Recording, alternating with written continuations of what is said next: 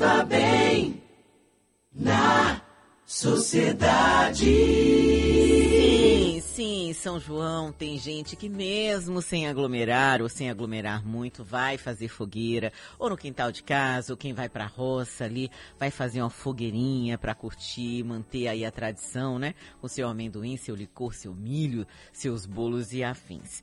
Mas será que esse é o momento de termos realmente uma fumaça no nosso entorno com essa Covid-19? Vamos conversar agora com o pneumologista e diretor da Associação Baiana de Medicina, Dr. Guilhardo Fontes Ribeiro. Bom dia, doutor Guilhardo. Bom dia, Camila, você e a todos que estão citando os dados da Rádio Sociedade da Bahia. Doutor Guilhardo, é Silvana Oliveira. Camila é a nossa produtora. Mas, oh, mas não há problema bem, não, imagina. Bom dia para o senhor.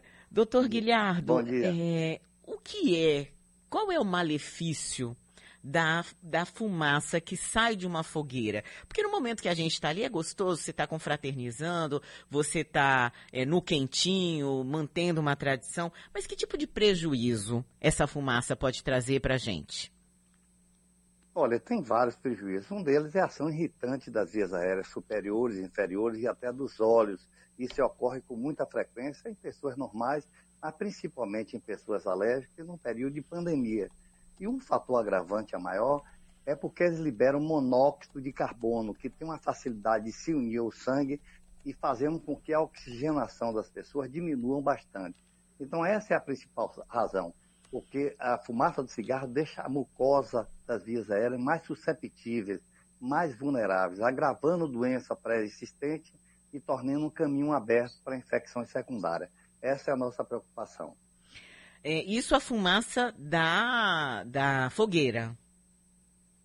É, a fumaça da fogueira, a fumaça do fogo funciona hum. de forma muito semelhante. Uhum. Só que a fogueira ainda é um pouco pior, porque ali libera monóxido de carbono, que tem uma agressão muito grande às vias aéreas superiores, respeitando as devidas proporções.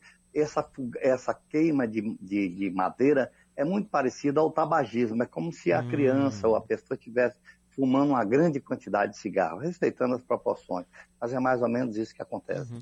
Agora, doutor Guilherme, eu estava até comentando aqui né, com, com o ouvinte que ele também teve Covid-19, eu tive já há quase quatro meses, e eu continuo sem uma parte do olfato né? É, e a gente sabe hum. que existem sequelas que vão ficando e que depois você vai melhorando aí com a Covid. Quem já teve, quem está nesse período ainda de recuperação ou já se recuperou, pode ter complicações maiores com essa fumaça, doutor?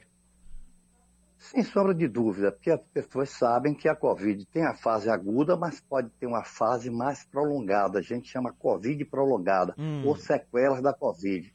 Então, essas pessoas podem ser suas doenças agravadas, podem voltar a ter tosse, dificuldade para respirar e se tornar um transtorno para a pessoa, inclusive um pânico, porque ela fica assustada diante do novo sintoma, vai ter que procurar o médico, assistência médica para fazer uma reavaliação. Então é um problema para o paciente e para o médico assistente que lida com esse paciente. De modo, se puder evitar, esse é o melhor caminho. Procurar evitar com as medidas que nós já comentamos diversas vezes, distanciamento social, use sua máscara, especialmente em ambiente fechado, e fique distante de fogos, distante de fumaça, e sempre que for lá dentro, caso tenha fumaça ao redor, porque isso é inevitável, é uma festa muito cultural, lavar sempre a garganta, higienizar a garganta, higienizar o nariz, lavar os olhos, para evitar irritação das vias aéreas, porque esse material que fica em vias aéreas superiores termina descendo para o pulmão e no outro dia a pessoa começa a tossir, ter dificuldade de respirar acontece predominantemente em pessoas que tiveram Covid recente ou pessoas que têm asma, ou que têm alergia respiratória, rinite. Essas são as vítimas maiores. Lava com água mesmo normal, doutor?